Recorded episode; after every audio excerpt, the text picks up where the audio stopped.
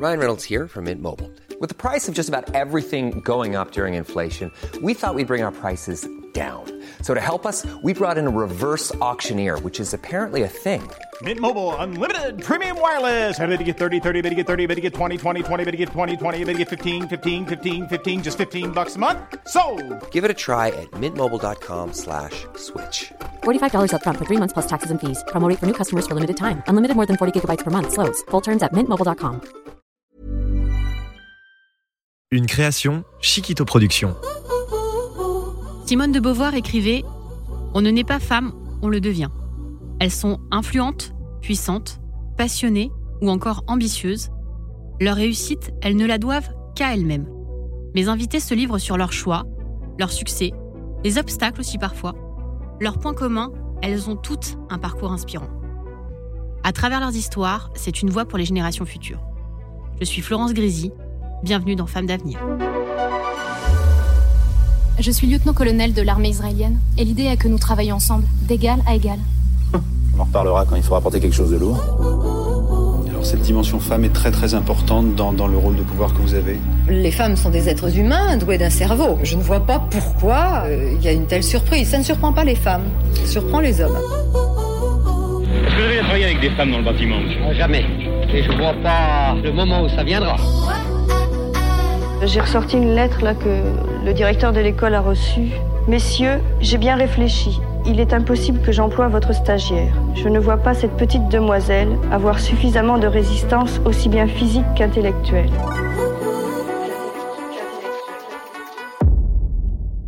Faites l'expérience et demandez aux personnes autour de vous de nommer trois femmes, dirigeantes ou entrepreneuses. Pour la plus grande majorité d'entre nous, bien peu de noms viendront spontanément.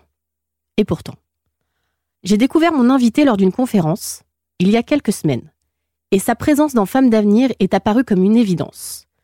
Elle dépoussière l'univers de la brasserie en fondant Brasserie à la mode, et fait revivre chaque jour le patrimoine autour de la gastronomie française en la rendant accessible à tous. J'accueille Juliette Cerdan dans Femmes d'avenir. Bonjour Juliette. Bonjour Florence. Nous commençons habituellement ce podcast par une citation, mais cette fois-ci j'aimerais vous faire écouter un extrait, le vôtre justement, lors du BIC 2022 réservé au monde de l'entrepreneuriat. Mais qu'est-ce que tu dirais à la petite fille là-bas devant son magazine? Je dirais qu'à un moment, toutes ces incertitudes, elle va finir par les kiffer. Elle va finir par aimer l'incertitude. Et même quand ce sera un peu trop calme, en fait, elle s'ennuiera. La deuxième chose que je lui dirais à cette petite fille, c'est que n'y a pas besoin de trop s'inquiéter sur tous ces changements d'apparence, ces métamorphoses. Parce que oui, oui, être entrepreneur, c'est changer constamment d'apparence, changer de forme constamment. Et puis il y a une troisième chose que je lui dirais, c'est que dans toute cette histoire, elle ne serait pas seule. Au contraire, elle serait entourée.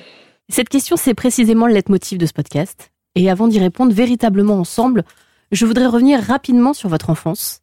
Diriez-vous que la petite fille que vous étiez était prédestinée à devenir la femme que vous êtes devenue? Euh, Non, je dirais pas ça.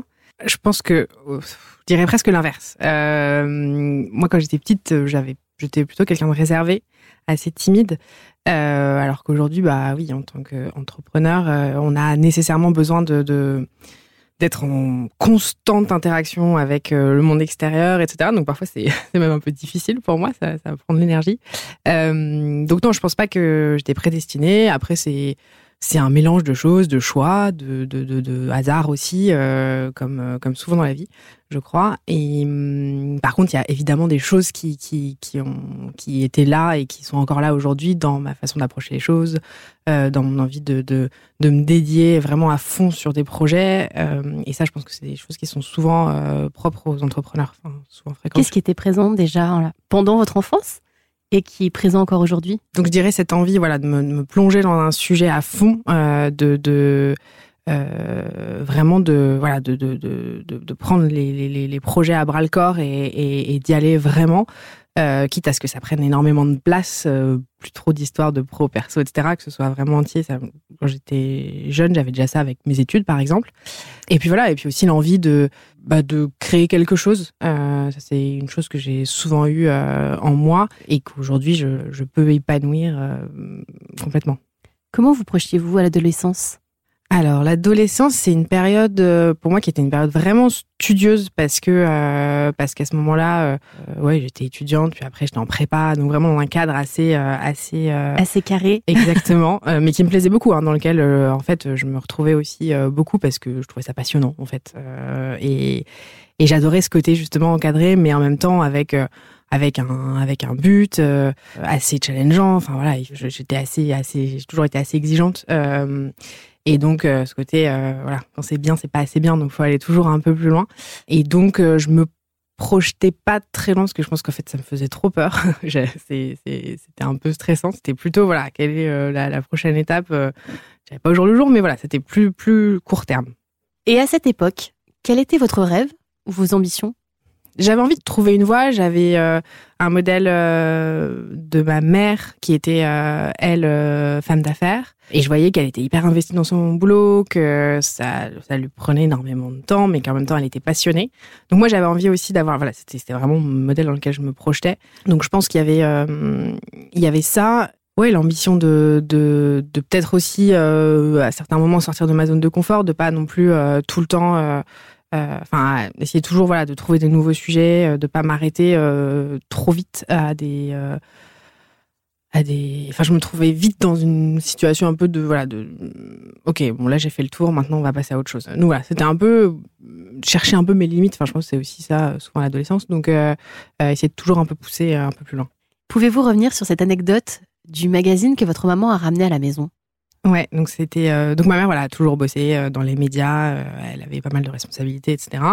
Et un soir, elle était venue à la maison avec un magazine féminin euh, en l'occurrence Jeune et Jolie, qui était pas vraiment le genre de lecture qu'on avait à la maison. Et dedans, il y avait un, article qui était en fait une série de portraits, de photos de femmes en tenue de travail. Et l'idée, c'était de dire euh, telle ou telle personne, selon euh, son apparence, en gros, on va vous dire qui elle est et qu'est-ce qu'elle dégage, etc. Donc c'était complètement caricatural.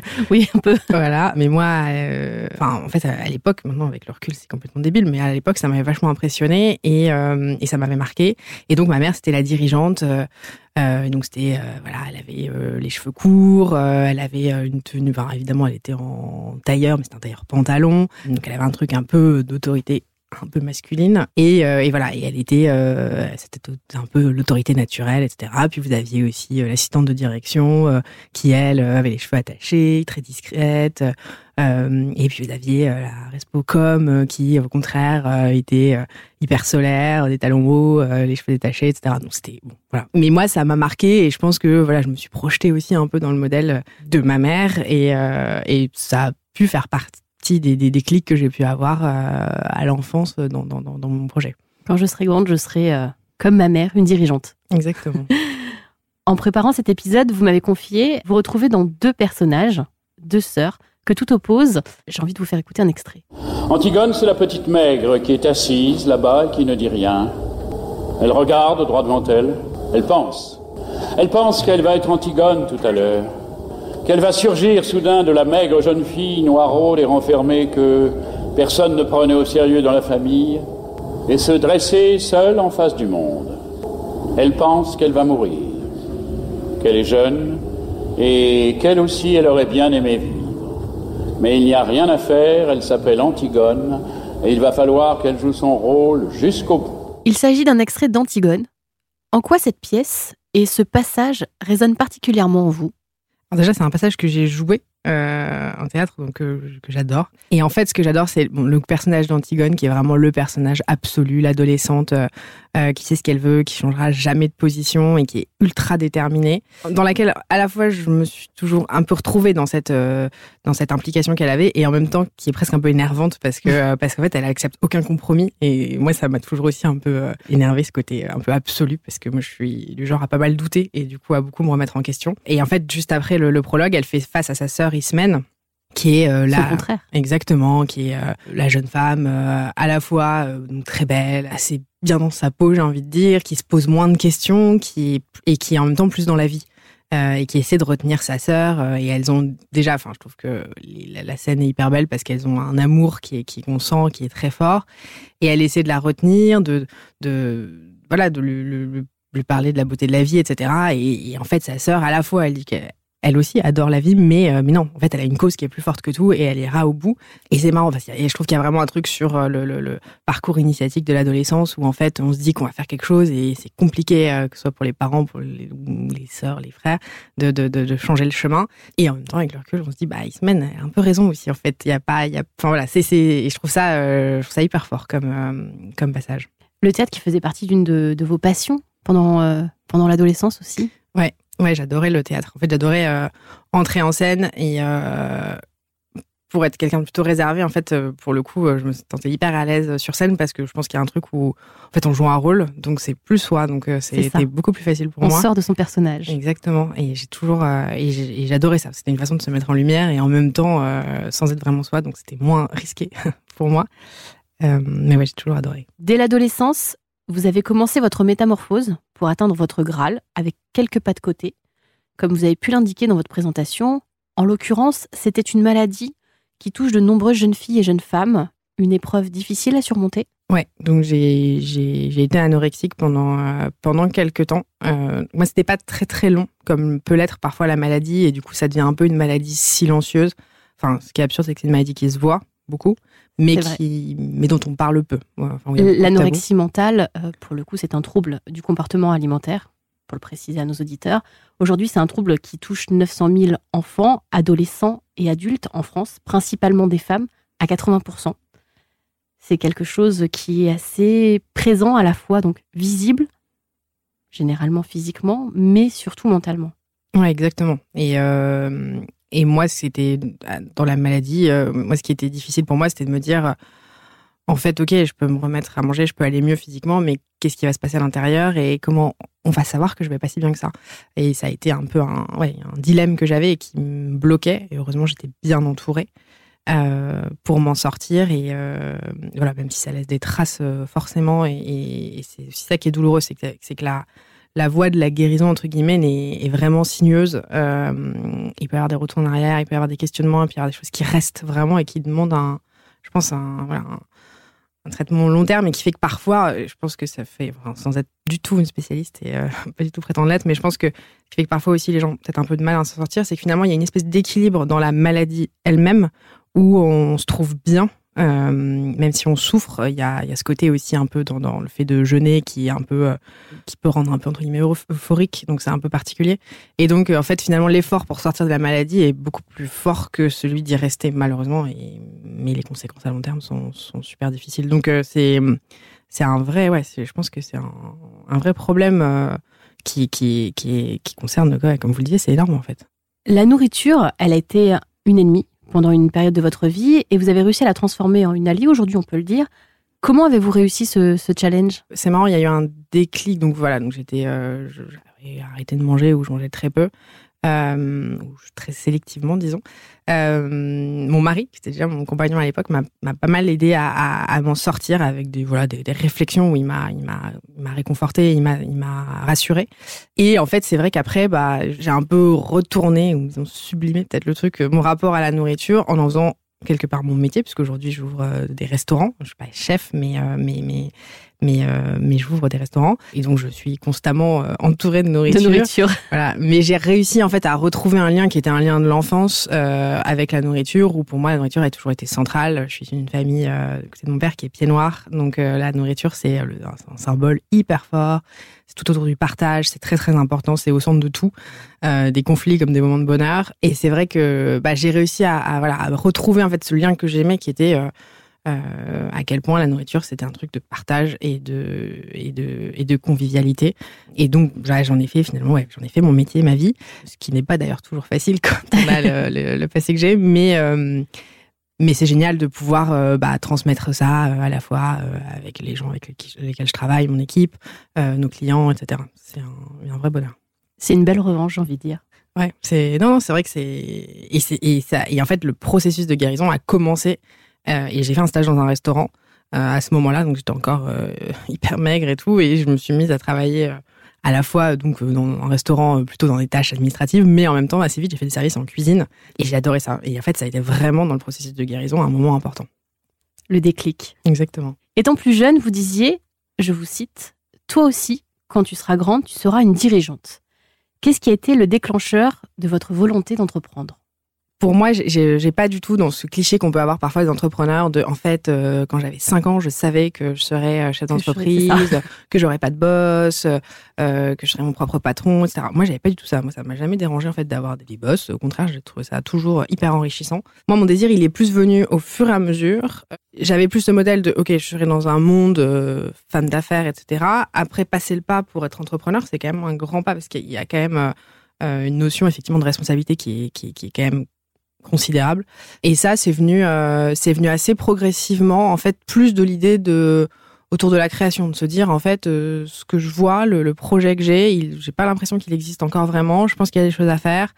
Et j'ai été aussi beaucoup euh, poussée en fait, enfin euh, à la fois par euh, bah, mon compagnon qui lui aussi montait son entreprise.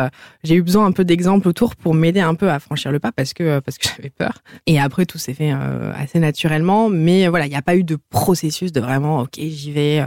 Ça a été un peu par tâtonnement, comme je le fais souvent en fait. Par étapes. Exactement.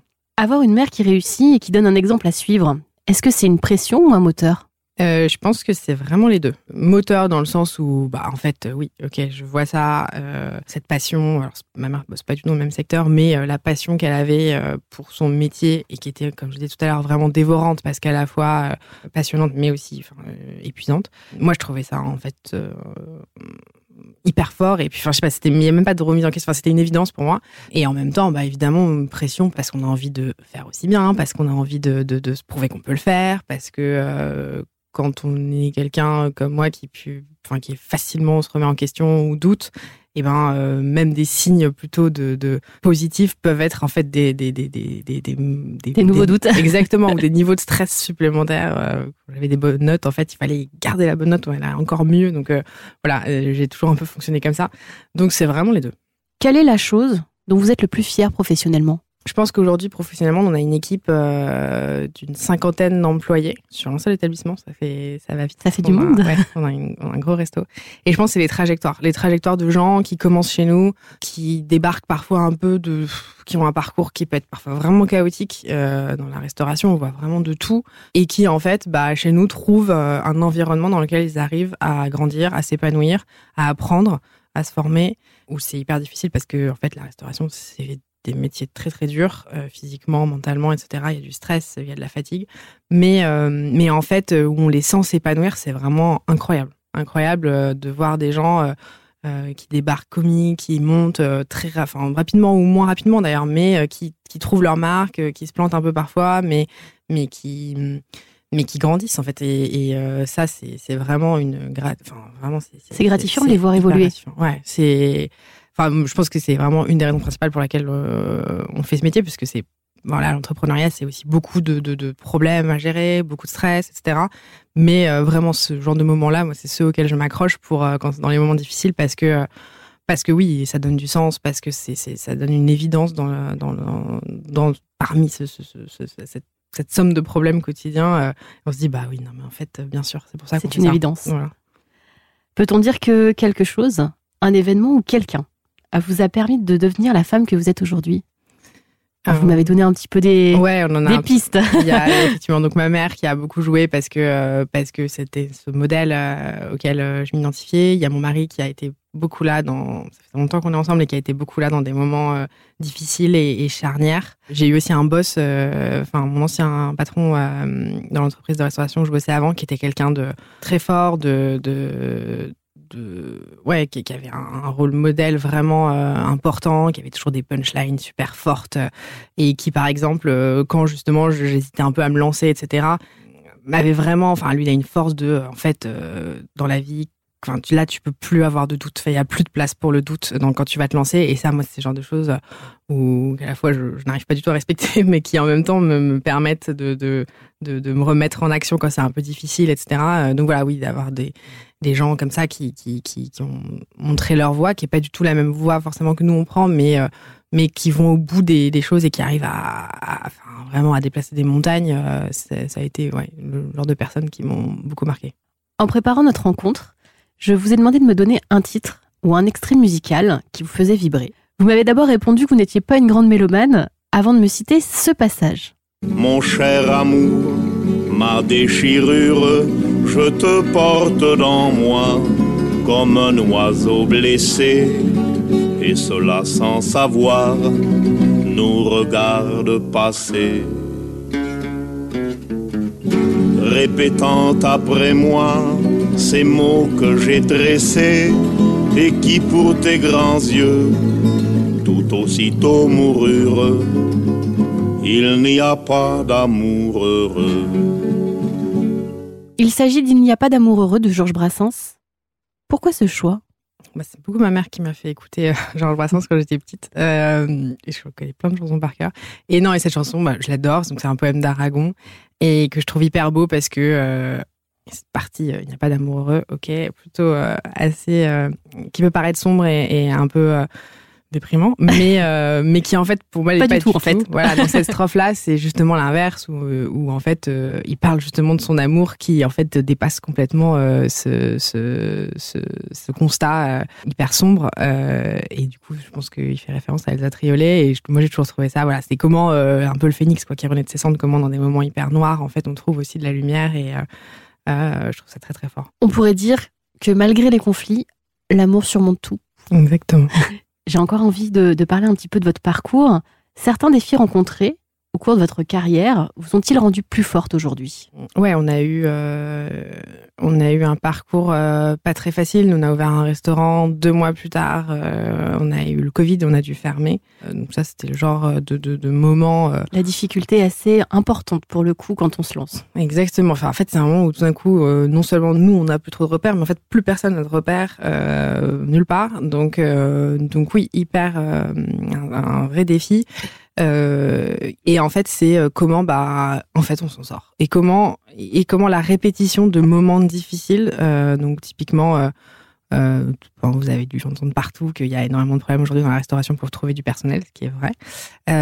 et, et comment quand en fait bah vous n'avez pas votre chef sur un service, un des plus gros services un samedi matin, qu'est-ce qu'on fait Et en fait, on trouve des solutions. Et en fait, cette répétition de, de, cas comme ça qui, qui, qui, a eu lieu sur euh, voilà des, des, semaines et des semaines consécutives, et en fait, le fait d'à chaque fois trouver des solutions, et ben ça, ça nous rend plus fort parce qu'au bout d'un moment, on se dit mais en fait, on sait faire, en fait, on va y arriver, ça va aller, euh, et on va trouver des solutions. Et c'est comment en fait on apprend à, à gérer notre stress.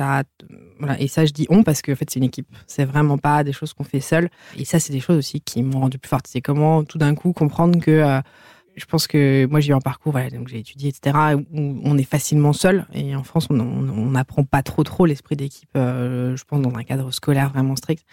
Et là, tout d'un coup, bah, en fait, découvrir que oui, non, on n'est jamais seul, qu'on peut trouver de l'aide et qu'on peut et qu'on arrive, en fait, et qu'on est meilleur quand on est à plusieurs. Et ça, c'est vraiment, je pense, un des trucs où euh, euh, que j'ai appris dans, depuis que j'ai monté ma boîte.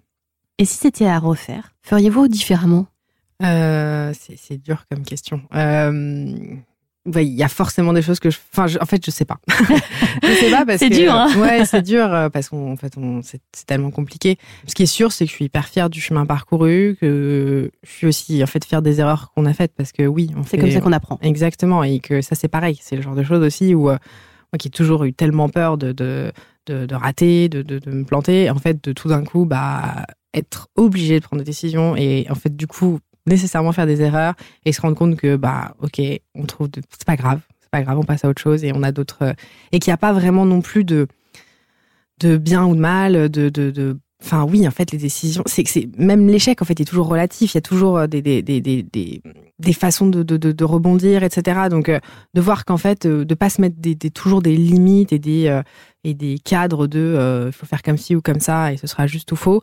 de voir qu'on est toujours dans une zone grise, ça c'est c'est hyper fort et et voilà, et ça, c'est ce que j'ai appris. Alors, après, ce que je ferais différemment, peut-être, mais, euh, mais c'est tellement facile de le dire a posteriori. Que, ça. Voilà. en France, près d'un tiers des entreprises créées en 2021 l'ont été par une femme, selon Infogreffe. Quel regard portez-vous sur l'entrepreneuriat féminin? Alors, moi, je suis dans un secteur où il y a encore peu de femmes qui entreprennent. Que La restauration, c'est un, un milieu encore assez masculin. Ouais, je pense. Alors, on, on a quand même, euh, on commence à avoir des femmes chefs, on commence à avoir des, on commence à avoir, enfin, en fait, c'est un milieu où les femmes, en général, euh, au bout d'un moment, bah, montent moins dans les hiérarchies, euh, que ce soit en cuisine, en salle, etc. Pour plein de raisons, je pense. Et pareil dans le dans le fait de diriger même des restaurants, etc. Donc, j'ai finalement assez enfin, je, connais d'autres femmes, mais finalement assez peu. Donc ça, parfois, ça manque un peu, je pense, le côté euh, de la fameuse sororité, de se dire, bah, voilà, avec avec qui je peux échanger de certains challenges que je peux avoir au quotidien. C'est pas, euh, pas toujours facile. Après, il y a toujours des, situations euh, où euh, on sent que voilà, c'est, on n'est pas tout à fait considéré comme peuvent l'être des hommes. Bon, c'est pas moi en tout cas personnellement, il y a rien de il y a, y a rien de terrible. Enfin, j'ai jamais vécu des, des, injustices que j'ai que j'ai vraiment très mal vécues.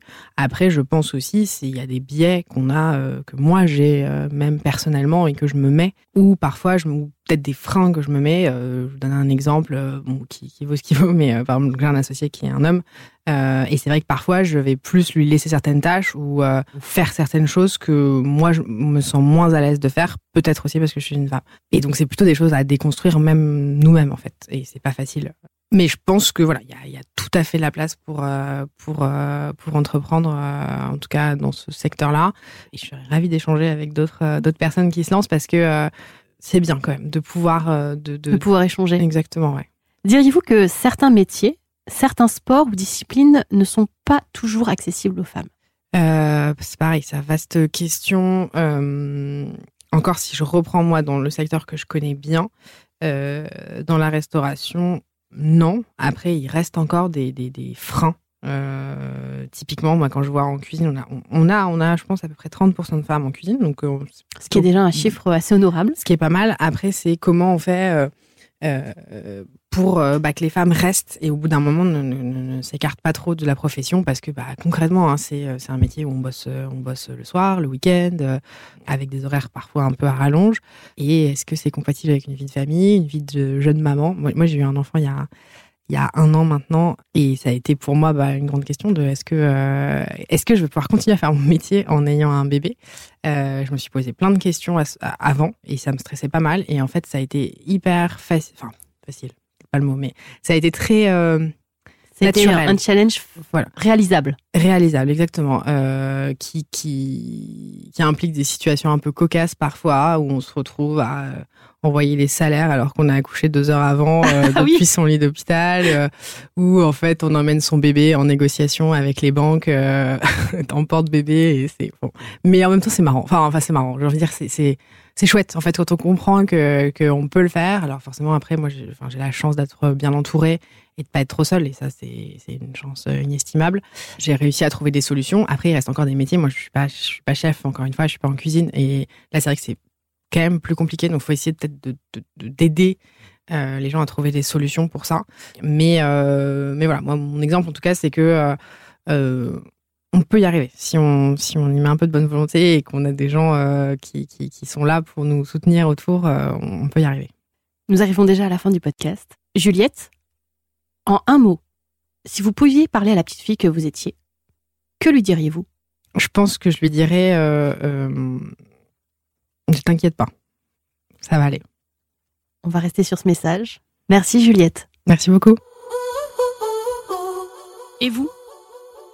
Si vous pouviez parler à la petite fille que vous étiez, que lui diriez-vous? We are powerful. We are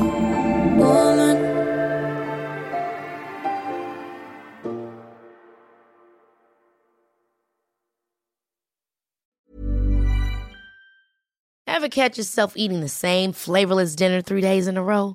Dreaming of something better? Well, HelloFresh is your guilt-free dream come true, baby. It's me, Kiki Palmer.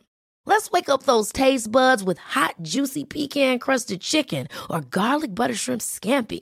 Mm. Hello Fresh. Stop dreaming of all the delicious possibilities and dig in at HelloFresh.com. Let's get this dinner party started.